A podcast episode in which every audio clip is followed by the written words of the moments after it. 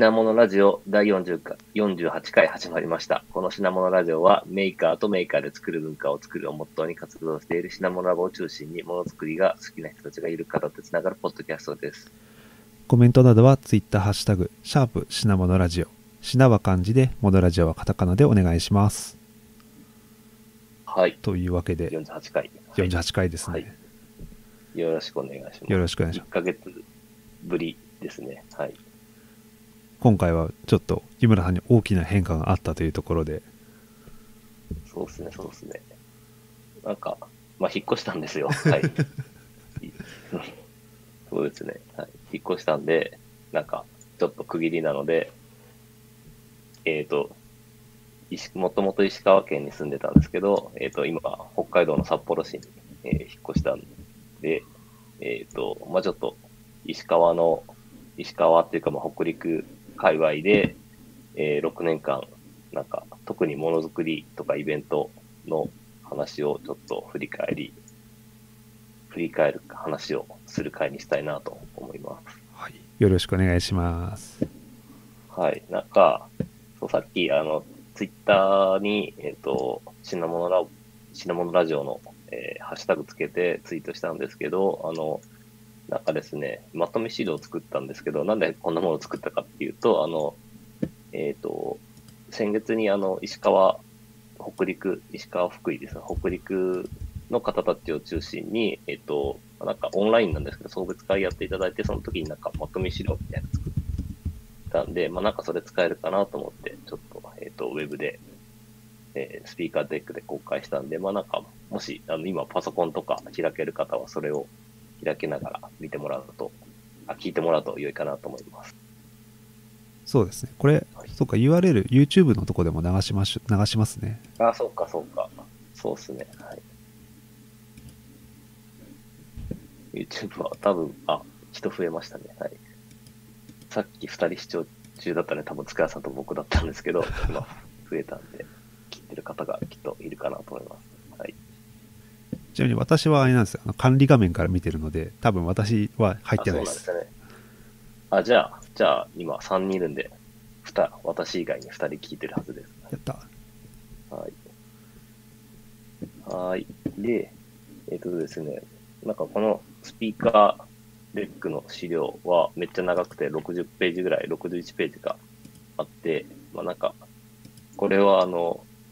そうか、えっ、と、まあなんか全部は話さないと思うんですけど、まあちょっとパラパラと関連するところは拾っていこうかなと思っています。はい。なんか、その、送別会やって、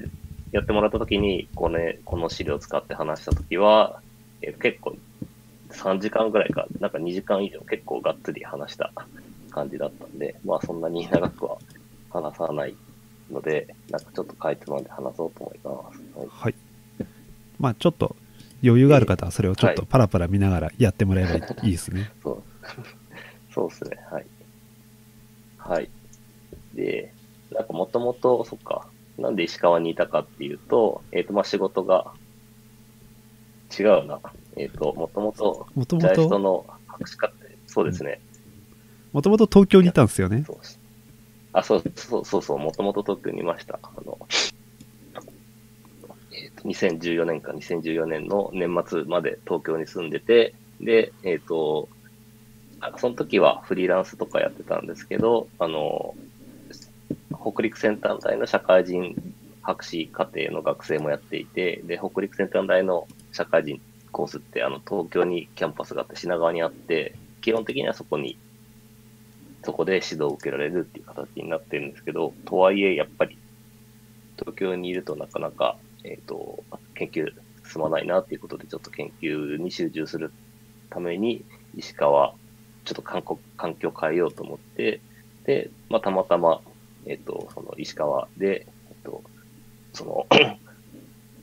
えっ、と、前の職場の、えっ、と、NICT っていうところで公募が出てたんで、そこに、えっ、と、移って、まあ、ちょっと研究しやすいようにしようと思ったので、石川に引っ越しましたっていう感じでした。はい、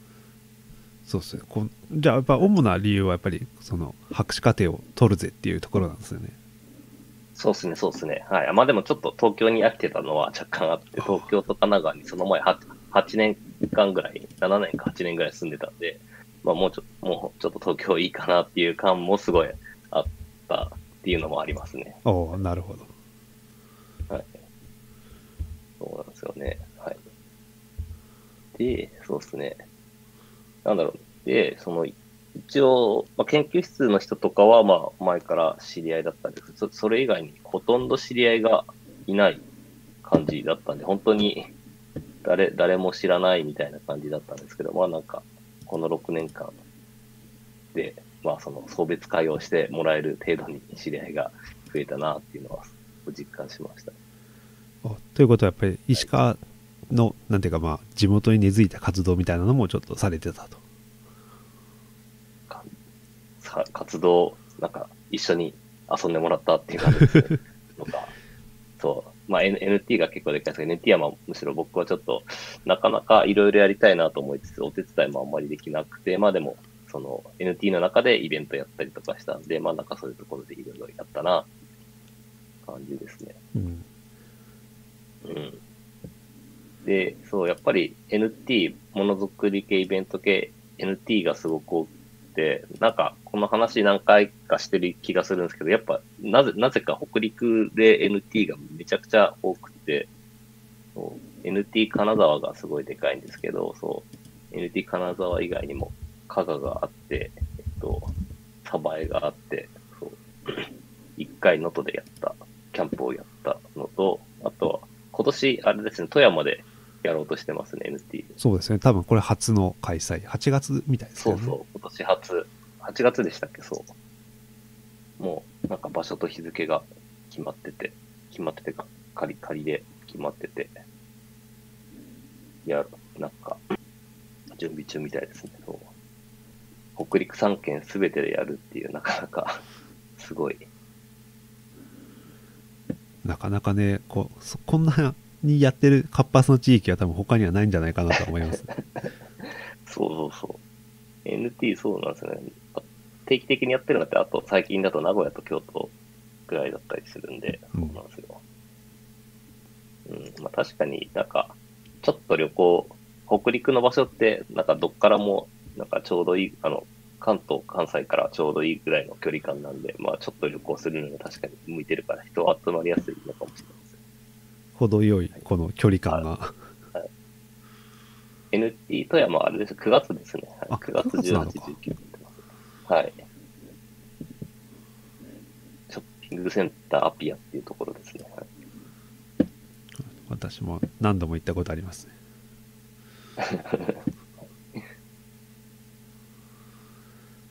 そう。で、NT、あ、そう、引っ越し、そう、石川に住み始めたのが、まあ、2014年の12月24日な、まあほ、ほぼほぼ年末なんで、まあ、実際に2015年からなんですけど、そうその時まで NT 金沢実は行ったことなくて、その、石川に住み始めてから NT 金沢に参加するようになって、で、あの、住んでる6年間毎年参加してましたね。そっか、NT カードってもう10年近くやってるんですね。確かね。10年以上やってるのか。そう、そうですね。確かに、確かにそうですね。最初の方の、そうですね。あの、NT10 年史とか読むと最初の頃の方のあれが出てますけど、ますけどねいつも手元にあるんですけど、そうそうそう。今どっかに行っちゃった。はい。あいや、引っ越し、引っ越ししたてなんでなかなか手元にはないんじゃないか。そうなんですよ。そうなんですよ。あ、そうだ。確かに、これを見ると分かっていいですね。そうですね。2000、そうですね。2011年が NT 金沢の初回なんで、お本当に、もう本当に10年ですね。うん。すごい。そう。で、なんだろう。なんで、その NT 金沢はもう、あの、最近は全部その、えっと、ゴミさんと秋田先生が行って、まあもちろん他の方々もなんですけど、ゴミさん、秋田先生中心に、あの、取りまとめしてもらってて、で、なんか本当に N、秋田先生もゴミさんも、実はそう、NT 金沢であったのが最初だったんで、実はそれまで面識がなくて、ツイッターとかではもちろん知ってたんですけど、NT 出て、初めてお会いしました。そうなんですね。じゃあもう本当に、なんていうか、単身乗り込んだって感じですね。そうそうそう。で、そうですね。2015年は、最初の、なんか、NT 金沢の式でどんどんどんどん前倒しになってるんですけど、最初は7月18、5えっ、と、2015年ですね。2015年の7月に、えっ、と、あって、最初の点、最初の NT があって、で、そこで、えっ、と、その時は、あれですね、あの、パーソナルコスモスっていうデジタル地球儀を展示してましたね。はい、そうですよね。なんか昔の NT 金沢って、あの、海の日と絡めて 3, 3日間やるっていうなんかイメージがすごくあります。ああ、そうですね、そうですね。2000そうですね、2015年、16年ぐらいまでは3日間やってましたね。そうなんですよ。なんで3日間あるんで、まあなんか、結構、中、中日は、あの、天井放置して観光に行くとか、やってる人もいましたね。うん。うん。なんか北先生曰くあの頃はおかしかったって言ってました。なんで3日間やってたと。うんまあ展示してる件数が当時は、あれですよね。うん確か、まだ30とか30ブースとかそうそう、さ30、40ぐらいぐらいですよね。今ここ、ここ数年がすごい数になってきてるから。そうそうそう。ちょっと今その湯村さんが共有してくれた資料とか見てますけど懐かしいですねパーソナルコスモス展示してました、そうそうそう。パーソナルコスモス展示して、でもここの時、2000最初の時は、なんか、ちょっと別、その、同じ日程で別のイベントを東京であった、えっ、と、スマートハウスのハッカソンのやつがあって、そっちに参加する予定があったんで、展示を、その、1日目の朝に、その、パーソナルコスモス展示して、で、あの、この時に、えっ、と、ミクミン P が笹尾さんが展示してたんで、あの、笹尾さん、なんか、知り合いは何人かいたんですけど、まあ、笹尾さん、一番、あの、頼みやすい知り合いが笹尾さんになったね、笹尾さんにちょっと、あの、起動と終了だけお願いしますって、こう、笹尾さんに託して、そうそう、起動の仕方をこう、教えて、そう、それで、その、そのまま金沢駅から新幹線に乗って東京行って、ハッカソン出てっていう感じでした。すごい流れですね。今のねオンラインだったらまだうん。イベントはしごするっていういうのありますけど、はい。オフラインでイベントはしごするっていうの、はいはいはい。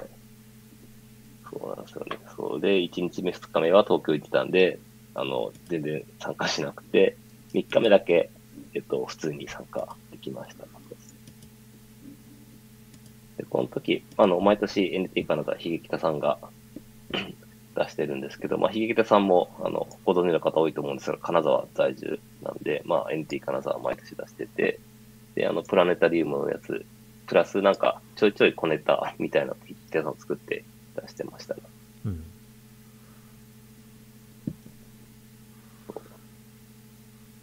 そして私なんかそのハッカソン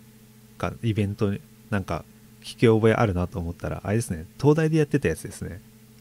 あ、そうです、そうです。すげえ懐かしい、はい僕も見学にだけ行ってたのを行ってました、そうそう。東大でやったやつですね。そう、スマートハウスのやつで。何作ったか全然覚えてないんですけど、はい。言ってましすごい懐かしいなた。で、そうですね。NT は2015で、2016年以降は全部あれですね。あの、プロジェクションマッピングのキーボードのやつを展示してましたね。はい。そう2016年は、そう、ゴゴミさんが結婚したんで、皆さん、みんなでおめでとうって言ったりとか、で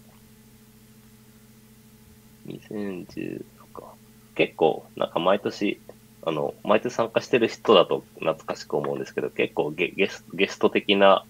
のが、なんだろう、毎年違うんで、すごい面白いですね。さっきの2016年だと、えっと、あの、電飾のスカート、ああなるほど。はいはいホワイトモカさんと。電飾スカートだったりとか、2017年は、なんか LED の棒のジャグリングする方の未来さんですね。未来さんとか、あとは、そっか、高須さんが、2017年かな、なんか、毎年、最近は、その高須さんが、えっと、NT 金沢来てくれて、で、前夜祭で、えー、高須さんのトークをするっていうのが、すごい定番の流れになってます。うん。前夜祭でも、前夜祭で、まあ、高須さんに、その新鮮とかの話をしてもらいつつ、その本番の NT 金沢の方でも、まあ、なんかパネルトークとかで話すみたいな感じで、2017年だと、あの、シリピーと秋田先生と高須さんで、ああ、本当だ、あの、カハンちゃんの時ですね。懐かしい。そうですね、かはんちゃん。はい。あ、塚谷さんって、いや、僕18からなんで確か言ってんの。はい、18からですか？なるほど、なるほど。これこの辺はいいなって思いながら見てた記憶がありますね。はいはいはい。そうですね。まだ少なかったんですよねう。ん。で、そう、2017年、多分、2015、5、6、7ぐらいは、多分少なくて30組ぐらいで、そうそうそう。で、2018あたりから増えたと思うんですけど、そうですね。結構ふ、あの、人増えたのは、なんだろう。Facebook で宣伝したのが大きいかなと思っていて、なんか、割と NT って Facebook 使わないで、あの、Twitter 文化なんですけど、うん。で、それだとなかなか、一方でなんか Maker Faire に出るような知り合いって、まあ Twitter 使ってる人も多いんですけど、なんか割と Facebook の方ばっかり見てるような人が結構多いなっていう感じだったんで、ちょっと Facebook の方にいっぱい投げようと思って、あの Facebook のイベントを作って、とりあえず片っ端から招待しまくったら、まあ結構ちょっと増えてきたっていう感じな気がします。そうですね。ツイッター、なんていうか、多うん分これは僕,、僕がそうだなだけかもしれないですけど、Facebook ある程度追ってるんですけど、ツイッターとかはやっぱりその場で流れていっちゃうとはい拾いきれないみたいなパターンが多くて、なるほど、なるほど。はい。そうなんですね。僕はそう逆でツイッターばっかり見て、Facebook たまにしか見ないんですけど、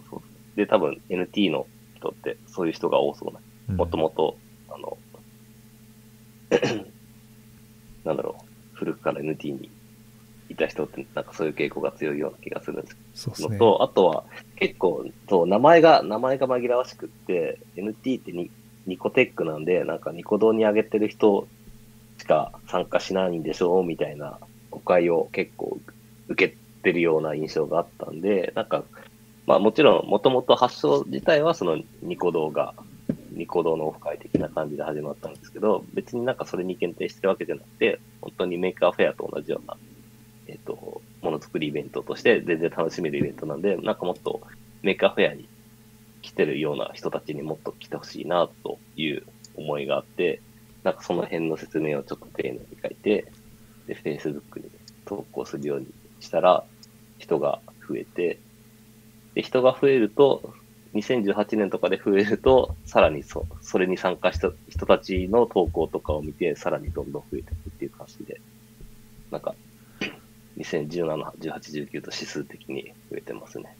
いやこの伸び、なんかあグラフ見ましたけど、すごかったですよね。そう、そうそうそう。倍々で、そうですね。結構個人的にはあのやっぱ NT の人たちはそのハンドルネームの文化で Facebook とかあと、はいまあ、 Maker Faire がそうなのかもしれないですけどやっぱその辺は実名文化の人が多くてっていうのところでそこでちょっとなんか混じり合ってなかったところが混じったらこうなったっていう感じがしますよね。うん。うん。確かにそうか、ハンドル、そうですね。ニコ動、もともとニコ、やっぱりニコ動なんでニコ、ハンドルネーム文化があって、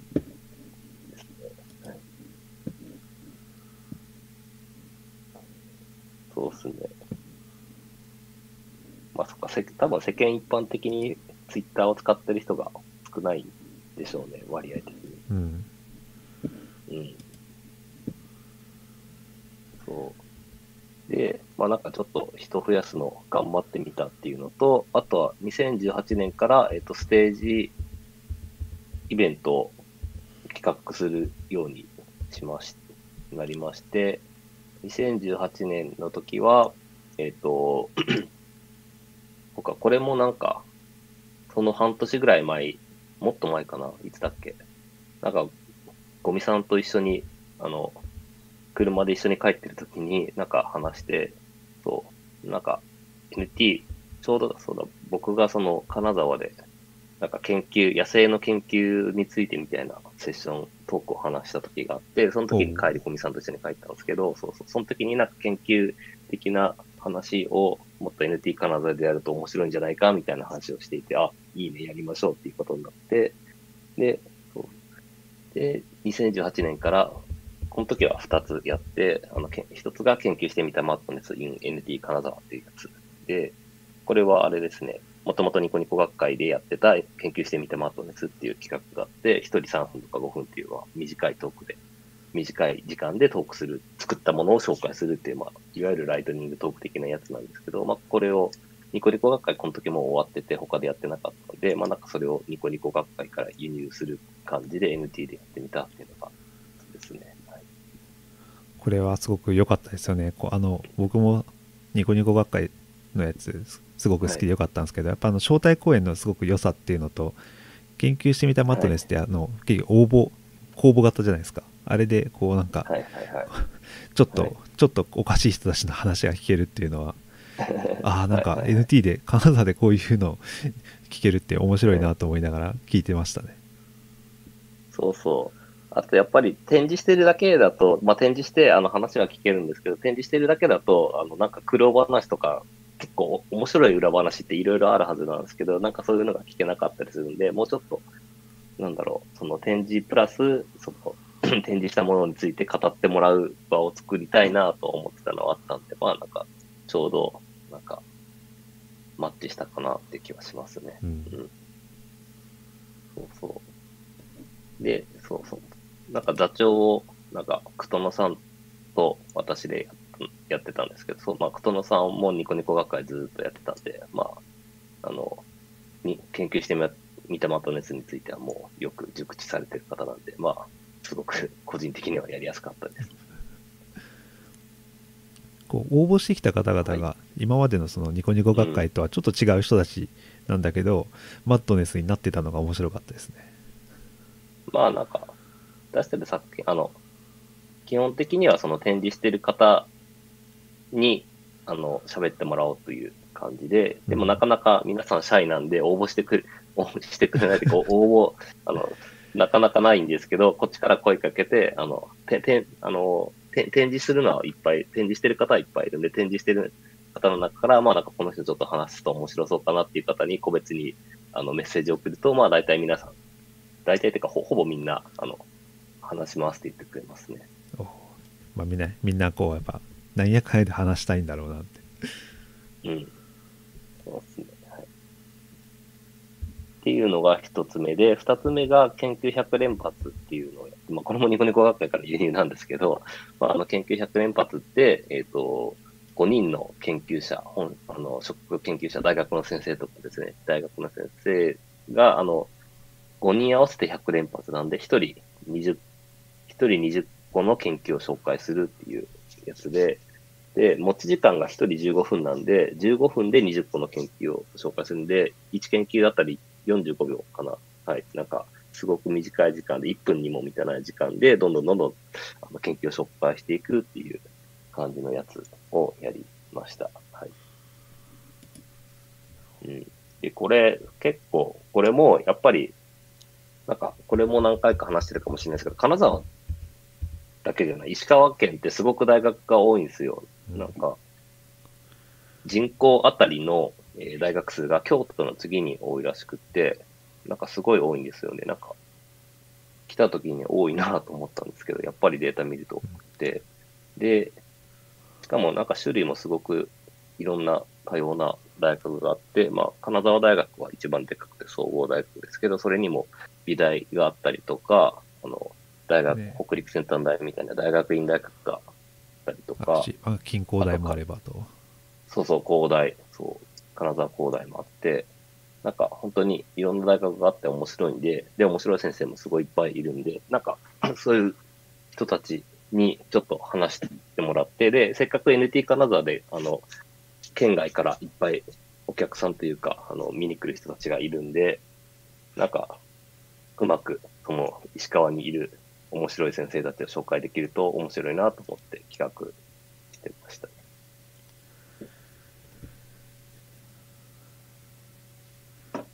まあ、あと、そっか、これ、私から声かけた先生もいるんですけど、100連発5人の先生がいて、で、私、もともと直接の知り合いじゃなかった先生も、あの、最初に秋田先生に相談して、で、秋田先生はもう、あの、石川在住長いんで、秋田先生の知り合いの先生をさらに紹介してもらったって形だった。ああ、なるほど。なんかやることで、そうそうそう、私も、これをやることで、いろんな先生とさらに知り合えたんで、大変良かったです。でそう、なんか、この、そう、この時の、この時のマットネスと研究100連発、両方とも動画撮って一応 YouTube に上げてるんですけど、ちょっとノイズがひどくて、あんまりちょっと映像は多分見れると思うんですけど、ちょっと音声が聞き取りにくいなっていうのが心残りですね。なので、もうちょっとちゃんと撮ってやってもよかったな。やっぱりね、ちゃんとやろうと思うと、LINE 入れたりとかしないとなっていうのは思いますよね。このオンラインだとね、ちょっとすごいこういうの楽ですけど、はい、実際現地でやるのってやっぱ大変だよなっていうのを思いますね。そうそうそうそう。やっぱりあの、そう、LINE 取れ、そう、LINE 取るのがやっぱりベストで、それ難しかったらやっぱりその指向性のマイクきちんと使うとか、うん、なんか、あとそっか、この時なんか使おうとしてたカメラが熱で、えっと、ダメだったりして、急遽スマホで撮ったりしてたり、なんかいろいろ バタバタしてた気がします。なんか確かに2018、19ぐらいって結構オフラインでもちょいちょい配信やったりとか、はい、記録取ったりとかっていうのが、はい、やってるパターン多かったんですけど、やっぱなかなかね、難しいですよね。そうですね、そうですね。まあでも、実際に動画が残ってるっていいですね。それはじゃあ、YouTube の NT 金沢とかで検索すれば出てくるのかな、はい、多分出てきます。多分僕のところにあげた気がするんで、なんか頑張って検索してみてください。あとちょっとノイズじょ、なんか、ノイズの除去の、なんだテクノロジーをお持ちの方は、ぜひ協力してもらえるとありがたいです。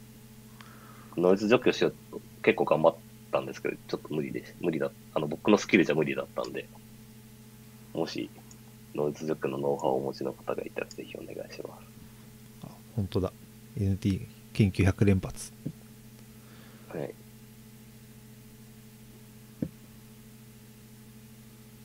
そして思ったよりも、ね、たくさん NT 換算の動画がある。まあいい後でまた見よう。はい。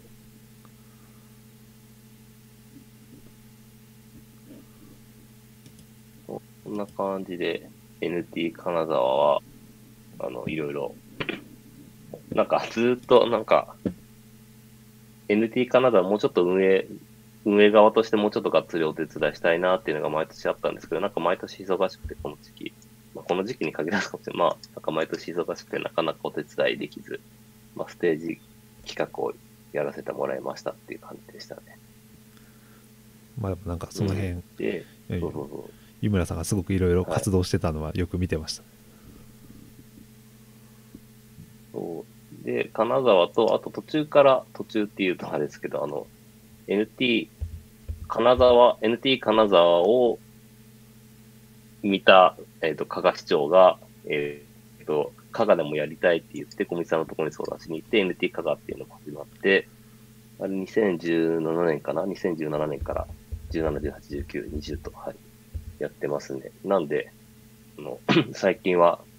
石川県で NT を夏と冬の2回やるっていう感じになってて、なかなか すごい、なんで石川で2回もやってるんだろうっていう感じになってます。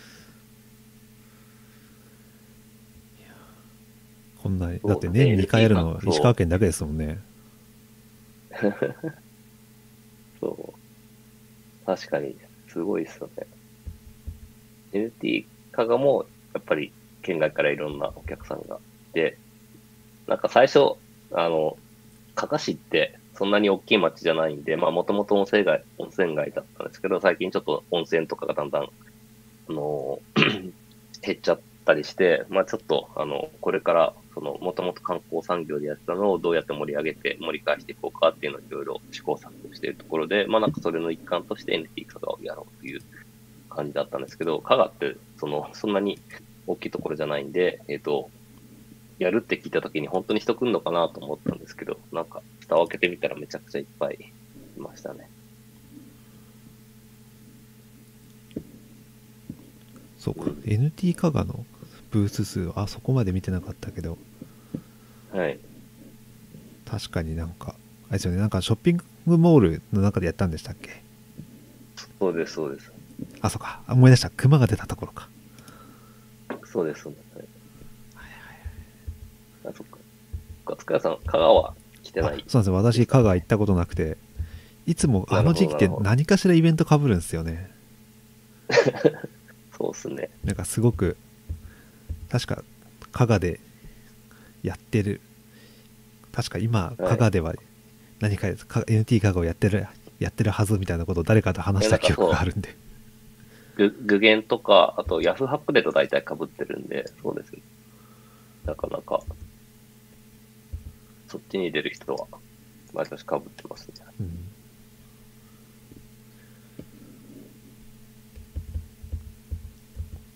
そう香川であったりとか、そうですね。あとは、サバエ、去年、一昨年か、サバエ、あ、去年か、去年、一昨年、両方か、サバエでやったり、サバエの方は私も参加できなかったんですけど、NT サバエがあったりとか、NT ノとメーカーファイヤーっていう、キャンプ、キャンプ、砂浜か砂浜でキャンプしながらやるっていうやつを、ひげ手さん企画でやってたりとか、なかなか、いろいろ、その、石川県、石川の中にすごい NT がめちゃくちゃ高頻度で根付いてますねそうそうそう。いや、で、なんかそう、なんか、因果がどっちかどっちかわかんないですけど、なんかやっぱり石川県、北陸界隈でなんかその NT とか出してる面白い人がすごく多くって、まあ、い喜劇田さんとか、まあ、その筆頭だと思うんですけど、まあなんかそれ以外にも、秋田先生がいたり、ゴミ氏がいたり、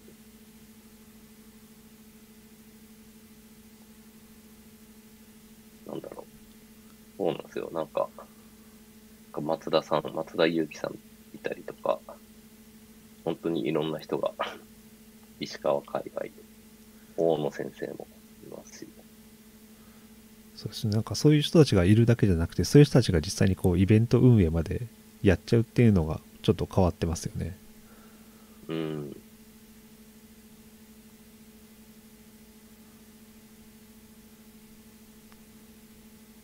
なんていうかこうやっぱりちょっとそういうなんか文化的な下地があるのかないのかうん。そうなんです。なんか、よくわかんないですよね。そうよくわかんないけど、盛り上がってます。で、そうだそうだ、なんか、なんか知らない人が多そうなんでちょっと紹介すると、ゴミさんがなんかメルメルマガをやってるんですよね。であ、そうなんですねそうなんですよ。で、ゴミさん、ゴミ氏が、なんかメルマガやってて、なんか、これ面白いんですけど、なんか購読する方法が、なんか、サブスクライブとかなくって、ゴミさんに直接、あの、登録しま、あ、なんか多分名刺交換した人に送ってるらしいんですけど、そうなかなか名刺交換する機会ないと思うんで、ゴミさんに登録したいですって言うと、多分送ってくれるようになると思うんですけど、で、なんかその石川であったイベントとかの紹介をしてくれてて、石川だけじゃないです、北陸、富山とかもありますね。北陸でのイベントを紹介するのと、あと、なんか毎月、あ、あの、メルマガ月に1回1日に送られてくるんですけど、そのメルマガの中で、あの、毎回、あの、一月に一人、あの、メーカー、石川界隈のメーカーにインタビューして、それ、それをなんかインタビュー記事、記事みたいな感じで、そのメルマガに受けてて、それがすごく面白くて、僕も一回インタビューしてもらったんですけど、なんか、これで、あ、石川に、なんか、石川にいろんな人いるなっていうのを改めて実感きますね。あそこでなんかじゃああこういう人がいるんだっていうのをこう知ったりできるわけですねそうですね。まあ今のところ知ってる人しか出てないんですけど、はい。まあていうか、やっぱり、なんだかんだ、その、せ狭いコミュニティなんで、大体まあ、活動してる人はみんな知り合いだなっていう感じです。うんそっかそっか。あとはまあ、志保さんとかもいますし、あとはあれなんですよ。えっと、金沢にマルツがあって、マルツ電機があって、で、月に1回、これも多分ゴゴミさんが今仕切ってるのかな。えっと、メーカーズナイトっていう、あの、毎、毎月最後の金曜日、プレミアムフライデーと被ってるんですけど、えっと、毎月最後の金曜日の夜に、そのマルツの、マルツ電機の2階がなんか、なんだろう、イベントスペースというと、あれですけど、まあなんか、空いてるスペースがあって、なんかそこで集まって、その電子工作の黙々会をしようみたいなことを毎月やっていて、なんかそれでもちょっと、金沢のものづくりコミュニティみたいなのが、そのイベントだけじゃなくて、あの、そういうなんか展示イベントだけじゃなくて、その黙々会的な感じで集まったりしてますね。僕はちょっと一回しっかり受けてないんですけど。マルツの上でできるっていうのがすごいですよ何か欲しくなったらすぐ買えるとそうそうそうああ、そう、そう。なんか、ちょっと微妙で、営業時間がちょっと、営業時間終わりかけの時にやるんで、なんか前半、そう、すぐ、イベント開始ぐらいだと、まあ、パーツ買えるんですけど、後半だと、あのお店は閉まってるっていう感じ。それそうそう。それ売り上げ閉閉店後に、そう、閉店後にやるんですよ。そうそうそそうなんだう。うん。それはそれでじゃあマルツもなんええか太っ腹ってそう。は8時だっけな、閉まるの。そう。で、イベントはなんか9時とか10時とかまで確かやってたと思う。なるほどあそういうそういう感じなんですねまあでも確かにマルツ、マルツパーツがあるところって、まあ、日本全国割とあるっちゃあるんですけど、まあでも限られてるんで、うんまあ、金沢にマルツあったのは、すごく良かったかなとは思います。いやなかなかねあの地方に行くとじゃあちょっとなんかパーツ電子パーツ買いたいとかさ、うん。ある時になかなか通販以外では買う手段ないと思いますからねそうですね、そうですね。ちょっと LED が欲しくなってとかさ ちょっとはいはい。どうなんだろう多分とうちのまあ東京でもね秋葉原にでも行かないと厳しいですけどうん。うちの地元は僕が住ん。でる時は無線パーツっていうのがあったん。でそこに行けばいろいろ買いましたけど今でもあるのかなえー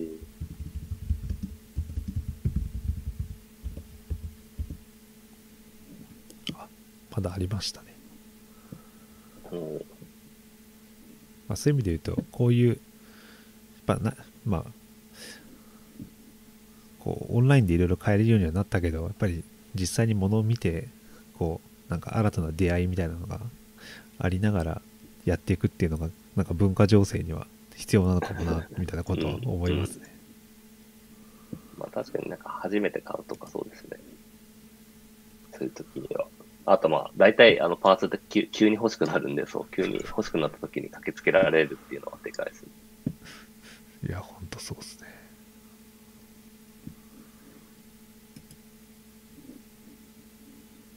あとはそっか、マルツ、マルツで結構いちごジャムいっぱい置いてるんですけど、やっぱり福野さんが福井にいるのは結構影響あるのかなっていうのがあって、なんか福野さんめちゃくちゃ、あの、なんだろう。まあもちろんすごい有名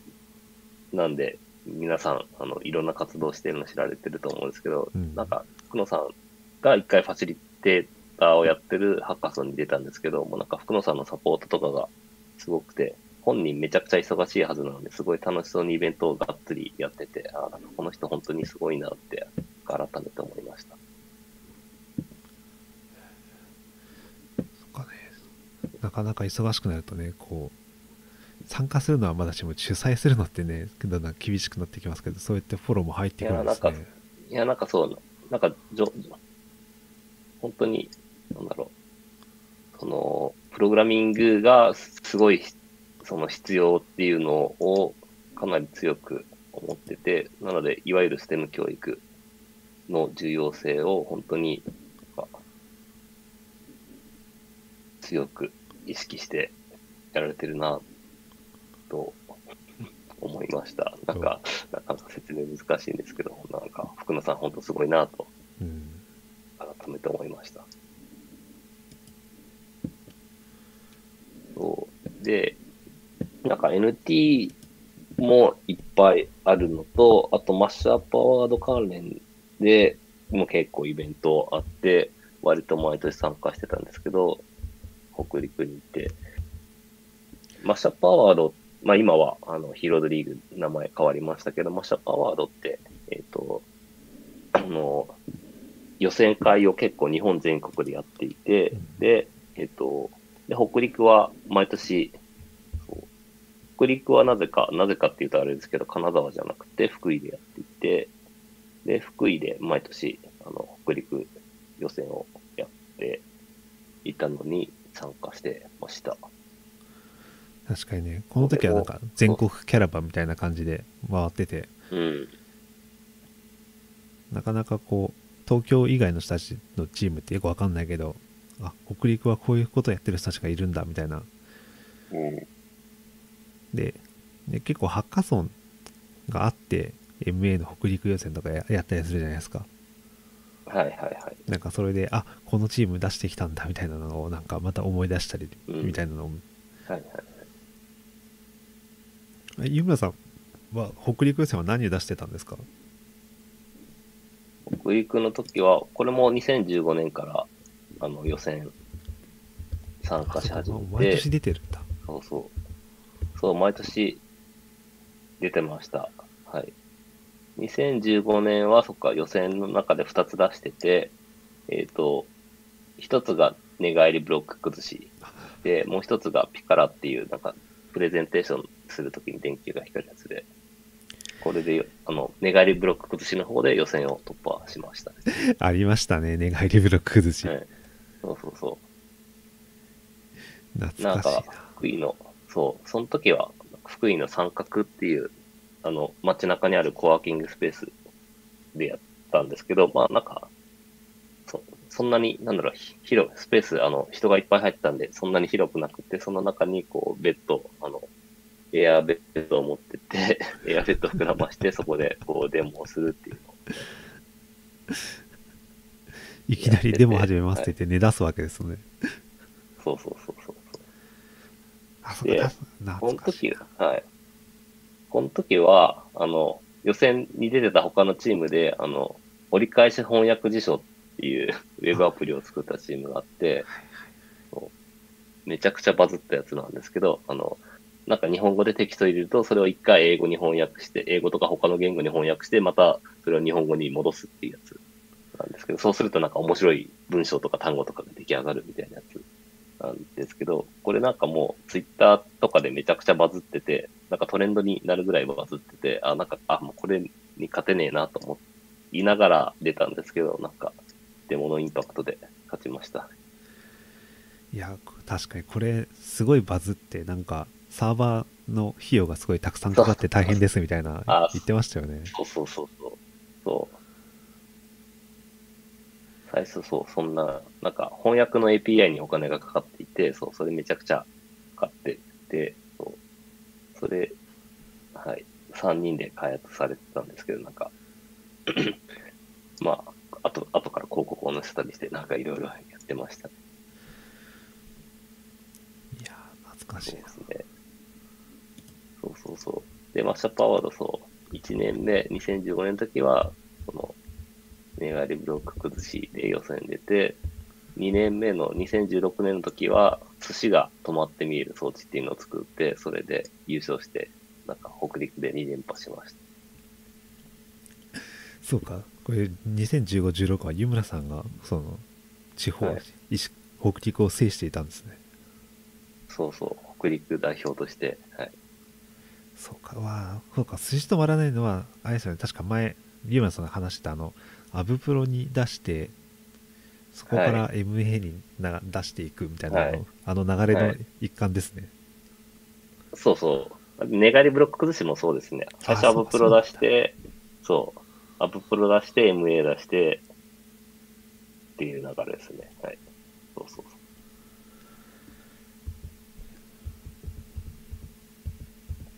う。で、そっか、16年は寿司出して、で、なんか、2017年、なんか、この時はアブプロも出してなくて、なんか、何も出すもんないなと思うんですけど、まあでもなんかやっぱり、その出さないで、出さないで終わるのはちょっと嫌だなと思って、なんか、どう、なんか、連覇が途切れ、なんか誰かに連覇を、あの、途切れさせてやめたい、やめたいっていうか終わりにしたいなというのがあったんで、3年目もちょっと頑張って作って、3年目、2017年の時は、あの、T シャツ、T シャツアイザーっていう、あの、いろんな写真とか、あの、写真のその画像データとかをアップしたりとか、あと URL の、画像の URL を貼ると、そその写真が、その、すずりっていう GMO のサービスの、えっ、と、API 使って、その写真が T シャツになって、で、それで実際に販売できるみたいなやつを作ったんですけど、なんか全然受けなかったです。まあそういう時もあるこれ、そう。そう。いや、これなんか未だに結構面白いなと思ってるんですけど、まあなんかなかなか受けずに、はい。違う、そう。コッシー、まあねコッシー、山越、山越さんっていう、そう、コッシーに、コッシーがなんかペッパーのアプリを作って優勝してました。まあでもこうなんかミーム的にはあのバズった画像があったらそれを T シャツにするってよくあるやつだから最速でそれができるみたいなね、のはありそうですけどねそうそう。いや、これ結構なかなかいい、いいなと思って、なんか、金沢、金沢市とかで、えっ、と、オープンデータとして、その金沢市のなんか、兼六園だったりとか、あの、東茶屋街みたいな、なんか、割と観光地の有名な画像を、金沢市がオープンデータとして公開してるんで、なんかそういうのを T シャツにして、で、あの、なんか観光促進みたいなのできるんじゃないと思って、えっ、と、なんかっていうのを思いながら、MA で作りつつ、なんだっけな、なんか金沢オープンデータなんちゃらコンテストみたいなのがあって、それに出して、あ、これはいけるだろうと思ったら予選落ちだったって、いや、全然受けなかったですね。まあ何が受けるのかは そう。これは、そうまさか、書なんか書類選考があって、その後になんかプレゼンテーションがあるんですけど、そのオープンデータ、金沢市オープンデータコンテストはプレゼンができないとは思わなかったので、ちょっとびっくりしました。あそうなるほど本当に書類書類選考って感じなんですね、本当に、本当に予選、そう、書類、マジか、マジかと、優勝する気でいたら、まあ、そういう意味で言うと湯村さんなんか代表作ができなかった。こうキーボードとか寿司とか寝返りブロック寿司とかありますけど確かにうん。T シャサイザーのことを湯村さんのに絡めて言う人聞いたことないなって思いますよねはい。だから T シャツサイズは結局プレゼンしたのってこの MA の北陸予選の時だけですね、多分。すごい惜しいこれこれいつかちょっと供養してください、これなんか、そうですね。あと、本当にそのすずりでいっぱい T シャツが出来上がるんで、もう僕のすずりのアカウントのところがこの、なんか、わけわかんない画像のャツがバーっといっぱいできてて、なんかちょっとサービス的にはもしかしたら迷惑かもしれないですけど、そんな感じのサービスを作ってましまあでもそこから1枚でも売れればた。はい。確かに。はいっていうのが、そうですね。あ、あって、そう、あと北陸予選の他にそうだそうだ。なんか、毎年、あの、マッシュアップサミット in 福井っていうのを 2, 2月にやっていて、うん、マッシュアップアワードって大体12月頃で、あの、最後の決勝があって、まあ、それで1年間終わりでしたなんですけど、なんかそれの1年の振り返りをするみたいなイベントが毎年2月にやっていて、で、それも毎年 なぜか福井でやっていて、なんで、あの、安野さんとかマナミンとかが毎毎年福井に来て、あとマッシュアップアワードで、その、最優秀賞を取ったり、まあ受賞された方がいっぱい、その福井まで来て、そこでプレゼンテーションをするっていう会があったので、毎年2月に福井で MA 関連の人と会って話すっていうイベントがありました。まあ確かに石川から福井だとね、車で行けばそんなに距離じゃないですから、気軽に行ける、まあ隣の県だけど気軽に行きやすいのかもしれない。そうですね、1時間、うちからだと、うちはもうちょっと福井寄りだったんで、1時間弱で、はい、行けました。そう。もともとのなんなんで始まったかよく知らなかったんですけど、結構福井県が頑張ってあの、このイベント結構力入れてやってて、なんか高校生とかが作ったアプリケーションのコンテストの発表会と同時開催みたいな感じにしていて、それで、えっ、と、まあその、いっぱい MA から人を呼んでプレゼンしてもらうっていうのをやってました。これもそっか、2000、そうですね、最初が2015年だったね、もう引っ越したばっかりの時に。あって、毎年2016、17、18と、10 18はいけなかったのかな。はい、あ、本当だ、ツインツインクラントがすげえ懐かしいですね。うん。そうですね、そうですね。最初の時はそうですね、トゥインクランがいて、そうそう。これ、そう、あの、トゥインクラン作ったのが明治大学の FMS の学生なんですけど、僕もこの引っ越す直前まで明治大学の FMS で働いてたんで、なんか割と、すぐ、引っ越してからすぐ再開しました。いやーそっかそっか。確かにこういうのをやってた人たちって今何やってんだろうとか思いますよね、なんかうんうん。まあそうですね。まあ、いろんな、いろんなところで働いてます、ところで働いているまあ、ちょっとこう、はい。そうですね。まあ、ウェブウェブ系の会社だったりとか、はい。いろんなところで。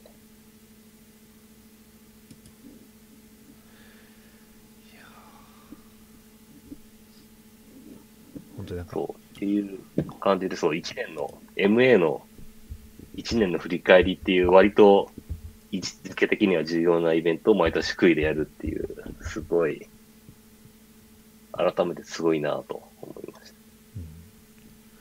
うん。確かに。私が MA のことを知った時からもうすでに福井でやられてたので多分なんか長い歴史があるんだろうなと、理由については聞いたことないんですけど、うん。結構これも、あの、毎年、えっ、と、福井産業支援センターだっけな、ちょっと正式名称、間違ったらすいません。っていうのがあって、その、あの、福井県の、えっ、と、これ堺、堺市っていう、福井県の堺市っていうところにあるんですけど、そこでやっていて、自治体の職員の方が毎年、あの、がっつり仕切ってやってくださってます。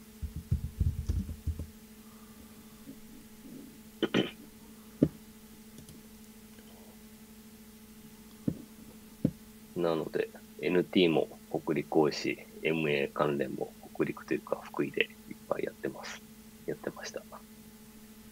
なぜかそういった活動が活発な北陸そうなんですよ。そうなんですよ。北陸、そうなんですよ。なんで、別にそういうの狙っていったわけじゃないですけど、なんか、良かったなと思いました。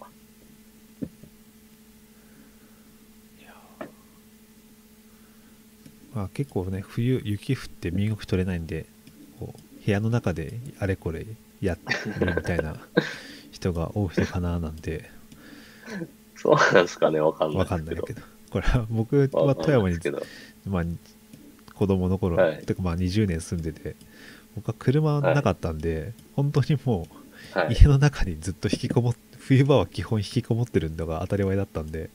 はい。まあ、もしかしたらそういう気質の人が多いの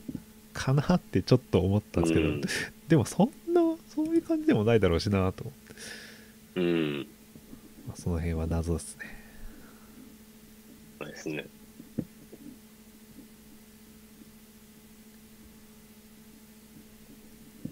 っていうのがありつつ、あとはもうなんか、北陸界は、なんか、北陸ってからは、あなんか、まあ、東京のイベントもすごいいっぱい参加してはいたんですけれども、でもなるべく地元のイベントを優先的に出ようっていうのがあったんで、まあ、いろいろ出てました。立てたいイベントをそう、このキーノートにスライドにまとめてったんですけど、だいたい年平均して6個とか7個とかですかね、もうちょっとあるかな、はい、ぐらいのイベントに出てて、秋田先生にいつ仕事してるんですか？って言ったんですけど、まあでも多分みんな、みんな平均したらそのくらいになってるんじゃないかな。まあ2ヶ月に1回ぐらい。そうそうだなと。はい。うん、そうっすね。1ヶ月に1、2回、そうっすね。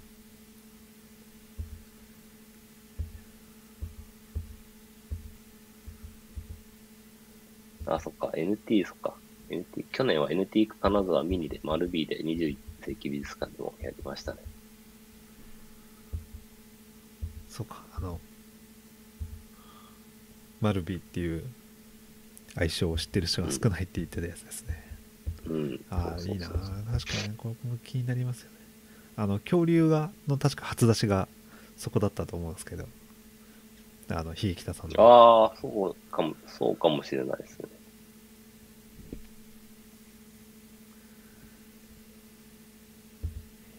まあ確かに金沢は、あの、まあ観光地なので、見るところも結構まあ21世紀美術館はすごい有名ですし、なんか観光するとこいっぱいあって、で、そう、ちょうどタイミングよく北陸新幹線ができたので、私引っ越した3ヶ月後ぐらいに北陸新幹線が開通したんで、それでかなり金沢は東京から行きやすくなったかなとは思います。そうですね。あのそれまでは越後湯沢で乗り換えるっていうのですごい遠かったんですけど。そうそうそうそう。そうそうあとそう。あのまあ僕あの新幹線で飛行機使うのが多かったんですけど新幹線ができたおかげで飛行機がめっちゃ安くなって半額ぐらいに安くなったんでその恩恵は結構でかかったですね。あそうか。湯村さんとかだとあの新幹線も飛行場もそんなに変わらない。うん。そうですね。飛行機の方が若干近いぐらいですね。はい、で、当然移動速度は飛行機の方が全然速いんで。うん、1時間ぐらいですもんね。そうそう、1時間かかんないぐらい、そうそうそう。あ、そうか、思い出した。なんか、すごい全然関係ないですけど、あれですね。確かに、井村さんが石川に行ってすぐ、あの、テキサス行きましたよ。はいあ、そうですね。そうだ、塚谷さんと一緒にそうだ、そうそうましたね。はい。今、今思い出した。突然。そうですね。そうそう。そうそう最初、あなんでか、すいません、関係ないです。引っ越しとは関係ないですけど、もともと北陸新幹線できたら僕、最初の1番の電車で、1番か2番ぐらいの電車で富山に1回帰ってやろうと思ってたんですけど、ちょうどその、サウスバイ行ってる途中に北陸新幹線が開通するっていうことが分かってそれで北陸新幹線に乗るモチベーションが一気になくなって あの 確かその後結局乗ったの多分1年ぐらい後だったような気がするはいはいはい。っていうのを突然思い出しました。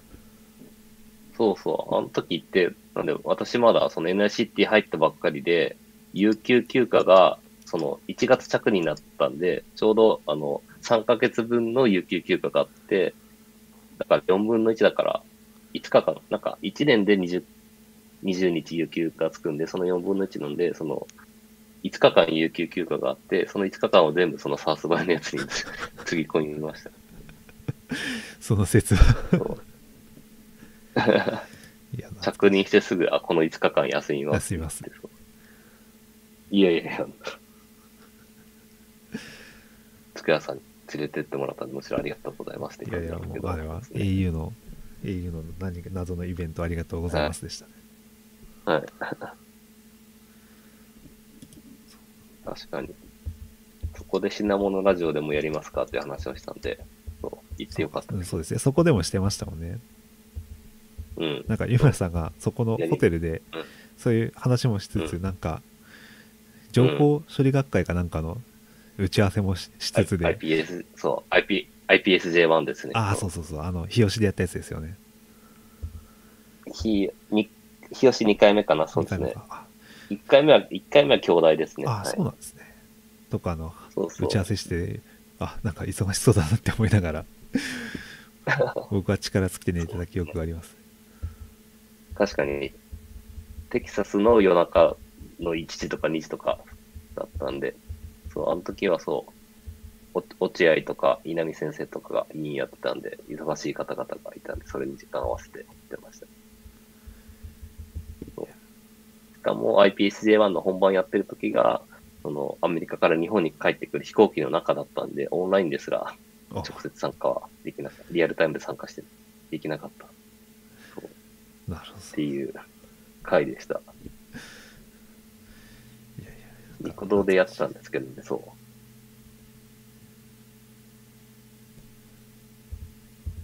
そう。で、あとそっか、なんか、そう、結構、その石川にいる時も、東京割と仕事もプライベートもかなり頻繁に東京行ってたんで、飛行機めちゃくちゃ乗りまくったんですけど、なんか、何回乗ったかなと思って、数えてみようと思ったんですけど、まあなんか、あの、カウントするのは めんどくさいんで、あの、ツアームの元フォースクエアのあのチェックイン機能があるんで、それで何回チェックインしたかっていうのをちょっと見てみたんですけど、小松空港171回、6年間で。ったみたいです。はい。100 171回ってすごすぎますねそうそう、100、だから、これ行きと帰りがあるんで、半分だから85回か、85回、だから年十何回か飛行機乗ったみたいですね。まあでもそんなもんかなって気がしますね。だいたい月2回ぐらいは、2週に1回ぐらいで、どっか行ってた気がします、東京か。うん、実際だって湯村さん本当に石川県にいるんだっけって何度もいろんな人に言われてましたもんねそう。いやもうなんか未だに、未だにっていうかもう、引っ越す直前までどこに住んでるんですかって言われて、なるべくそう、なんかそう、そういうのが結構あったんで、なるべく石川県のツイートとかをするように心がけてました。確かに去年の後半ぐらいから石川県のいろんな名所のツイートが増えてうん。これ勘のいい人は多分こうんう。いなくなるんじゃないかって 思ったかもしれそないうそうそうそう。そうそうそうそう。いや、結構みんなに言われましたね、そう。まあ、っていうのと、まあ、たまたま、本当に、あの、いつもだと、やっぱりその、まあ結構、出張も多くて、あとイベントで、その県外とか、あと海海外も結構最近だとのが多かったんで、そうなると、やっぱり、石川県とか、その、隣の県とかの、を見る機会がなかなか作れなかったんですけど、去年はまあ、どこにも行けなかったんで、その分地元のものをいっぱい見る機会があったんで、まあなんか、タイミング的にはすごくちょうどよかったなっていうのもありますね。うんなんかずっとそう行きたい、石川県で行きたいとこリストっていうのを、あの、リストだけは作ってたんですけど、全然消化できなくって、そう、それをなんか去年頑張って一気に消化してました。あなるほどそれで予定をどんどん入れてたんですね、そうそう。で、なんかそう、たい、なんか、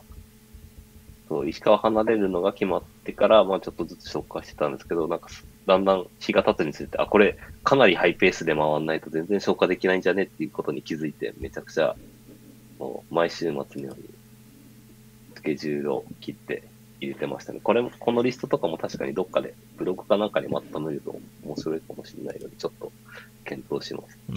なんか石川に僕も全然知らないとこたくさんあったんでうん。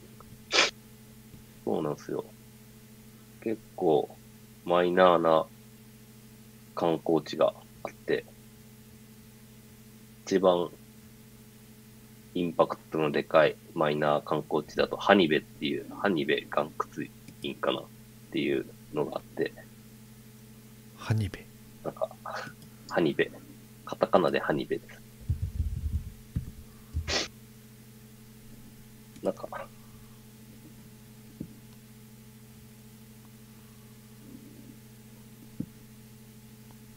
謎の石川県の謎スポットですよ。あの、謎スポット富富山、そう、富山の曼荼羅遊園とちょっと似てるかもしれない。ああなるほどまあ、でも多分マンダラゆえの方がもっとインパクトがでかいかなって気がします。なんかそれのちょっと、プチ、プチ版みたいな感じですよね。ちょっとよくあのうん来。た人が混乱するようなタイプのやつですね、そうそうそうそう。えでもこれなんか、自然に囲まれて散歩してるとめちゃくちゃ気持ちいいんで、まあなんかそれだけでも行く価値があるかなと思います。思いますが、めちゃくちゃ偏僻なところなので、これ、確かバスは一応出てたんですけども、ちょっと車じゃないと行きにくいかなと。まあそう、大体車じゃないと行きにくいところが多いですね。うんまあこの辺はもう地方だったらしょうがないところですねうん、そうそうそうそう。あとは、日本自動車博物館っていうのも小松にあって、水田さんの時にちょっと話したんですけど、なんか、自動車をコレクションした方が作った博物館で、もうすごい日本とか海外の車、昔の車がめちゃくちゃいっぱい展示されているところがあったりとか、か、あと松井秀喜ベースボールミュージアムっていう、これ割と有名かもしれないんですけど、はい。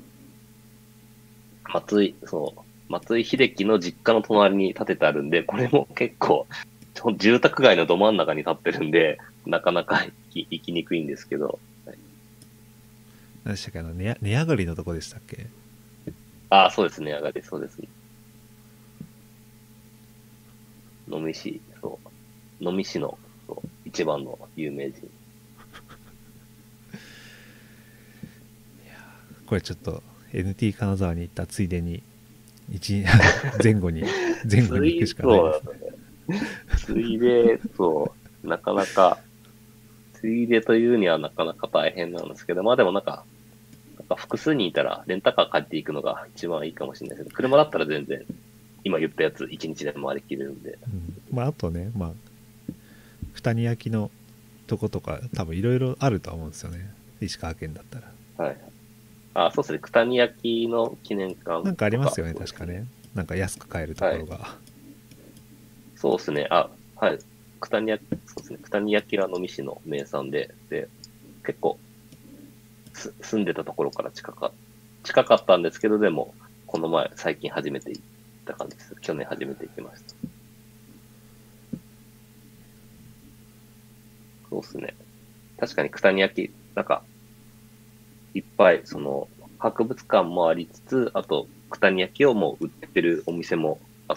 るのと、あと工房、なんだろう、シェア工房みたいのがあって、若手の、若手の九谷焼作家の人がそこで作品を作って、で、その若手の作品を売るみたいなところもあって、結構そこも面白いですね。あそういうところもあるんですねそうですね。なんか、九谷焼結構、あのやっぱり伝統産業なんで、若者を、その若い作家の人をきちんと取り込んで、で、育てていこうっていうのがすごい感じられて、で、なんか、学校、学校というか、なんかその、若い人が、あの、その、九谷焼を学ぶ過程みたいなのがあって、そこを卒業したら、その作品を、あの、多分出せるようになるのかな、みたいな感じになっていて、で、そこを終了した、その、若手の作家の方が作って売っていて、で、なんか面白いのが、あ、なんか私が面白いなと思って買ったのが、えっと、筑波大で生物学をやっていて、筑波大の生物の博士課程を終え、博士号を取った後に、九谷焼作りを学び始めて、作品作ってる方がいて、名前ごめんなさい、忘れちゃったな。それもすごいです筑波大、九谷焼で出てくると思うんですけど、そう。いやー、いう方が、なんかちょっと生物学風のやつをモチーフにしてたりして、面白いですね。私も湯飲みを一つ買いました。へえ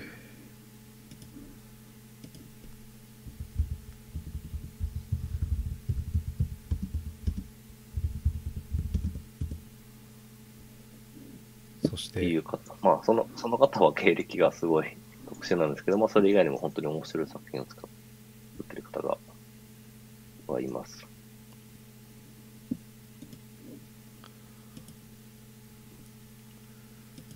あ、今西さんですね、ちょっと。そうだそうだ。い今西さんっていう方が。はい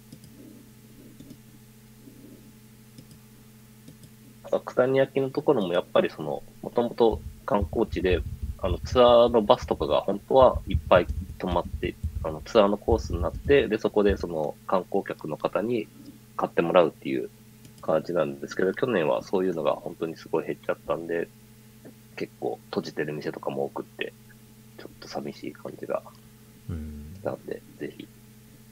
皆さん、九谷焼をちょっと買ってください。そうですねこれちょっと行った時とかね通販とかうん。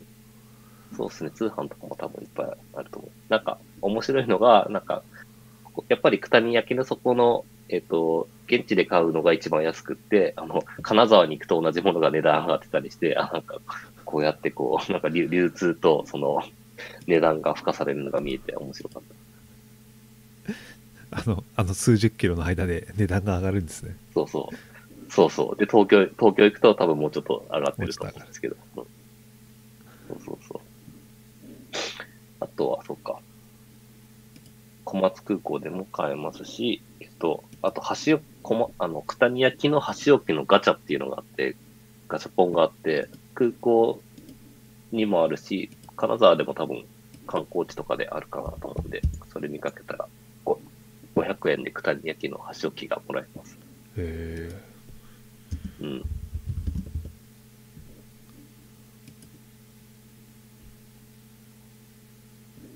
あ本当だ九谷焼箸置きガチャガチャそう。あそう。あとは、そっか、面白かった、個人的に面白かったのが、能美市のふるさとミュージアムっていうのがあって、これ本当に最近、半年ぐらい前かな。すごい最近できたやつで、いわゆるその、能美市の市の、えっ、と、民族博物館なんですけど、すごい新しくて、展示が、あの、いろいろ見やすくなってるのと、能美市って結構、あの、歴史が古くて、えっ、と、縄文時代からあの人が住んでたっていうのが分かっていて、で、あの、古墳とか遺跡とかがめちゃくちゃいっぱい見つかっているところなんで、その歴史がすごい分かりやすく展示されてたんで、その歴史とか民族学とか好きな方はめちゃくちゃおすすめですが、これも多分車じゃないと行くのしんどいと思います。ね大体そういう場所にありますからねそうそうそう。館いや、本当古墳なんか、その私いたの能美市っていうところ、古墳も本当めちゃくちゃいっぱいあって、なんだ、あの、まあ、当然、あの、奈良とかそういうところは古墳めっちゃいっぱいあると思うんですけど、なんか、それに、まあ、それと比べるとさすがに少ないとは思いますけど、でもすごいいろんなところに道走ってる、本当に古墳あっちにあります、こっちにありますみたいなのがあって、ちょっと面白かったです。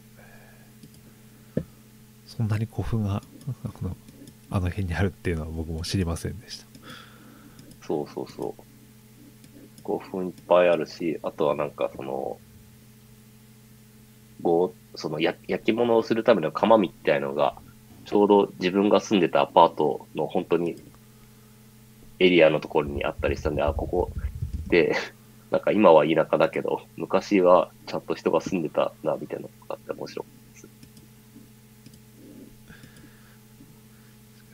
田畑にこうなる前はむしろ人が住んでいたとそうそうそう。いやなんかそういう話聞くと湯村さんがその最後石川県いろいろ見てもらって、僕もはい。初めて聞いてくるスポットがたくさんあるんで、そう。俺ね本当にそうなんですよ。湯村さんが北海道行く前に これ知ってれば、はい。確かに一緒に行っても楽しかったかもしれないっていうのが思いますよね、はい。はい。はい。そしてそんな湯村さんは、大体あれですか石川県を楽しみ尽くしてあれもうあれもう北海道にいるっていうのは言っていいんでしたっけ？はい。言っていいです。はい。いやなんかこれで石川県の話をたくさん今しましたけど北海道ではいはい。そのはい。これから何何作ります？みたいな話とかするのかなと思ったんですけどはい。はい。まあなんか、その話はまあなんか、また、またま今度でいいかあな今度でいいですかって気がするんですけど。じゃあ今度にしましょうはい。あまあでも、あの、なんか、そう、なんか、言える話と言えない話があったりするんで、でもなんか個人的には、まあ NT 札幌ずっとやってたんですけど、あの Maker Faireを札幌でやりたいなっていうのは結構あったりするんで、まあちょっと、その辺は準備進めていこうかなとは、かあの、思ってます。そうですねだってあのマイクはい。みえっと普通の Maker Faire が東京と京都であってうん。ミニが、はい。はい。あの大垣と、まあ前は山口でもあって、は仙台と、はい。あの浜松でマイクロやるじゃないですか、これやっぱ北海道で、ねはいあってもマッチングの規模的には全然あありですもんね。はいはいはい。そうですね。NT あの、もこの前、浜松、そう、浜松の、浜松、あの、マイクロ Maker Faire が、あの、延期になっちゃったんで、代わりに、その、もともとやる日に、もともとやる予定だった日に合わせてオンラインイベントやってたんですけど、その時に、あの、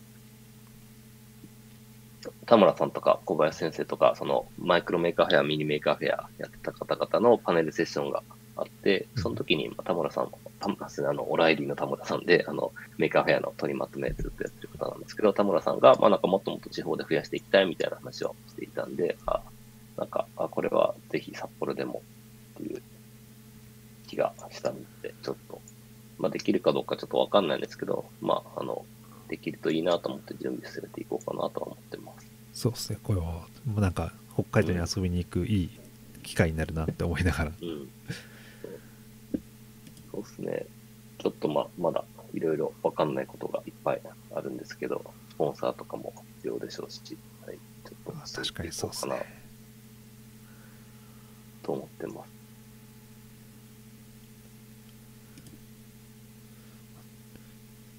の感じでじゃあそんな感じですね。はい。まあ、イベントと、あとまあ、来るのは、まあなんか、北海道ならではの、なんだろう、よくわかんないですけど、あの、どう、なんだろう。農業系だったりとか、動物のトラッキングだったりとか、なんかその辺はできるとまあ面白いかなとは思ってますが、まあ、その辺はちょっと、どうなるかわかんないですね。そうあそっか確かに前湯村さんも農業系のこと興味あるって言われてたも、言言ってましたもんねそうそうそう、そうですね。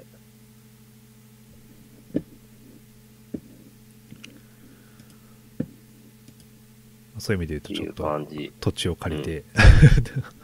はい。そうですね。そう。で北海道結構農業、なかなか、なんだろう。冬、冬の半年ができなかったりするんで、結構、大変、大変、苦労がいろいろありそうだなって気もしますが、まあちょっと、それも挑戦していきたいな。うん、と思ってます。確かにこうね冬は確かに札幌の方はすごく雪も積もるだろうしうん。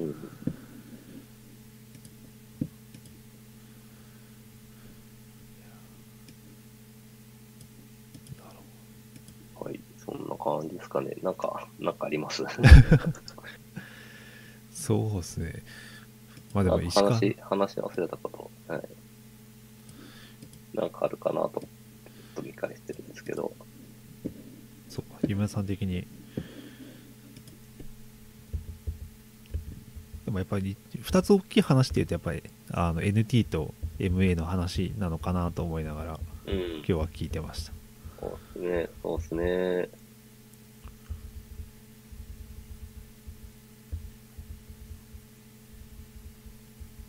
あとはなんか毎年その忘年会があって、その北陸のエンジニアの人た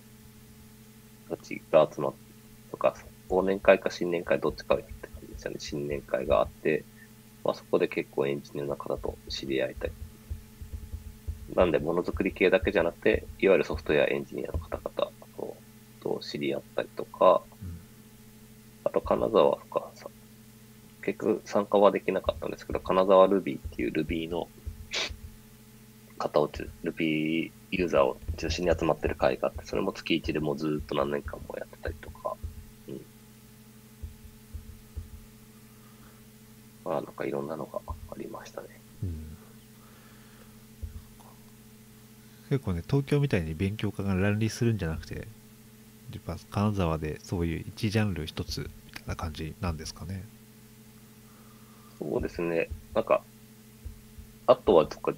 確か上手もあって、あの、AWS のユーザーグループがあって、それも定期的にか不定期かちょっとわかんないんですけど、まあ、継続的に開催されたりするんですけど、まあでもやっぱり、あの、地方のイベントだとどこでも聞く話だと思うんですけど、参加者が東京に比べると全然少なくて、大体、あの、イベント、他のイベント行っても参加してるのが結構似たような人たちが参加してるみたいなのがあったりするみたいですね。うんうん。まあなかなかやっぱ40万50万ぐらいの都市だとアクティブに動く人っていうのは限られてくるんでしょうねうん、そうですね。あとは、そっか、なんかさっき、その、金沢はすごく石川大学が多いって言ったんですけど、大学が多いんで当然大学生はすごく多いはずなんですけど、やっぱりそういうところに出てくる大学生っていうのが少なくて、まあ、なんか自分が大学生の時とか思い返すと、まあなかなか大学の外のイベントとか行かないよなっていう感じなんですけど、うん。まあなかなか、せっかく若い人、大学生いっぱいいるのに、なんかそういうのになかなか引っ込んでこれなかったっていうのはちょっと、もうちょっといっぱい引っ込めたらよかったなとは思いましたね。ああそうか。確かに言われてみればそうっすね、NT 金沢とかにはちょいちょいあの金沢の学生ですっていう方が、僕、まあ、前,、前回かな？に参加した時隣でブースだったのはその石川県の大学生ですって言ってた方がいたがいたので多分多少はやっぱそういうのリーチはできてるんだろうなとは思うんですけど。はい。まだまだ多分少ないんでしょうね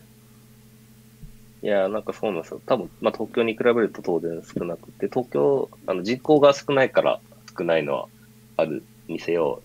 東京の方ってやっぱりあの、なんだろう、割合的には少ないにせよ、まあそういう、なんか、学外のイベントに参加するみたいなのが割とサイクルとして根付いてるような感があって、で、当然身の回りに、あの、学生で、なんか身の回りにそういうイベントに参加してる人がいると、じゃあ、自分もちょっと見てみようかなって気になると思うんですけど、あの、他の地方でそういう人が周りにいないとそもそもそういう発想になるので、なかなか参加するのが、あの、参加しようっていう発想にすら多分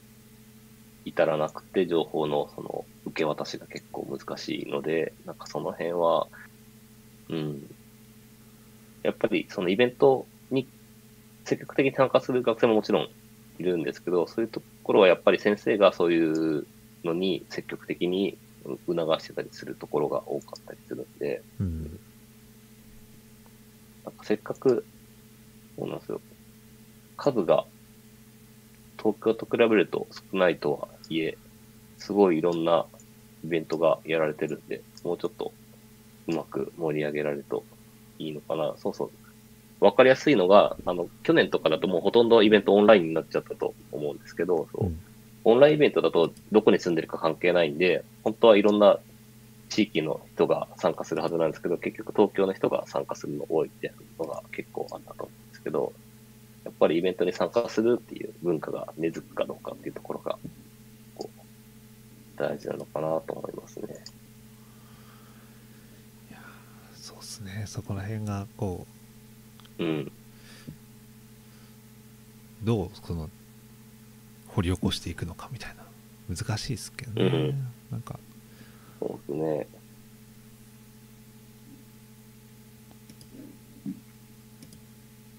うん。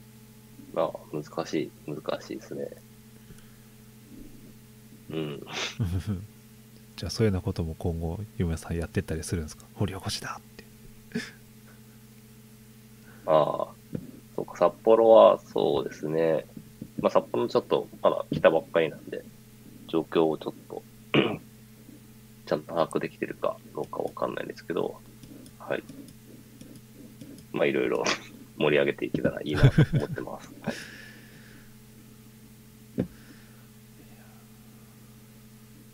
はい。今日はそんなところですかね。はい。はいえっ、と、告知的なやつとか、イベントの今後のお知らせみたいなやつは、ちゃんと整理してなかったんですけど、なんかメーカー系のイベントってありましたっけ？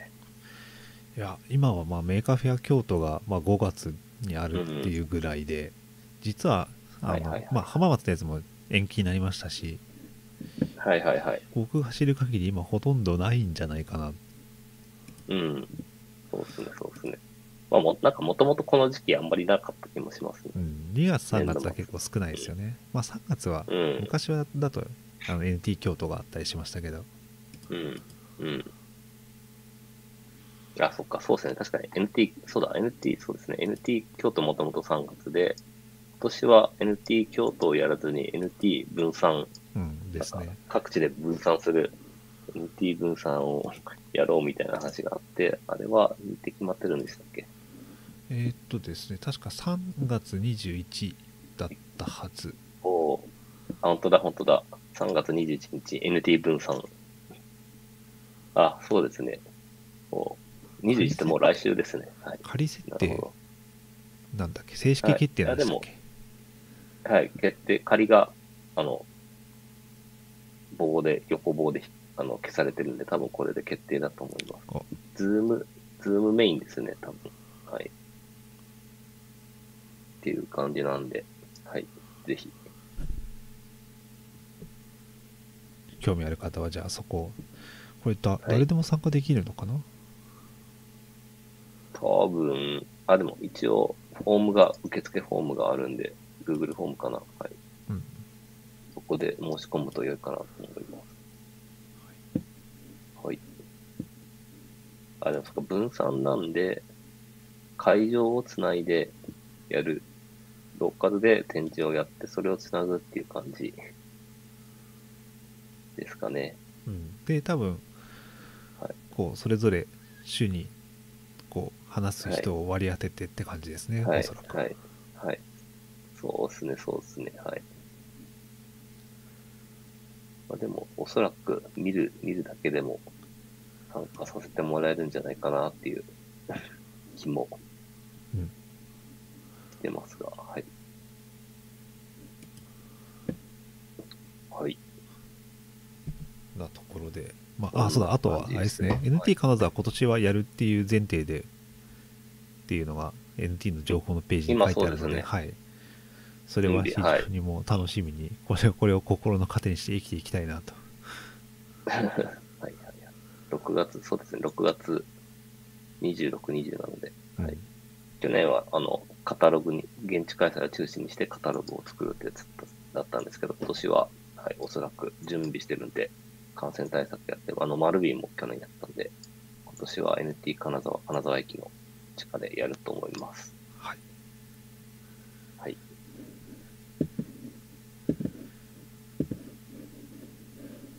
はい。そんな感じですね。そうですねはい、はい。はい、じゃあ、締めます。えっと、品物ラジオは YouTube、Spotify、その他 iPhone や Android のポッドキャストアプリで購読できます。はい各アプリで品物ラジオと検索するか品物ラジオのウェブサイトのアイコンから購読することができますはい、品物ラジオ第48回でした。あいありがとうございました。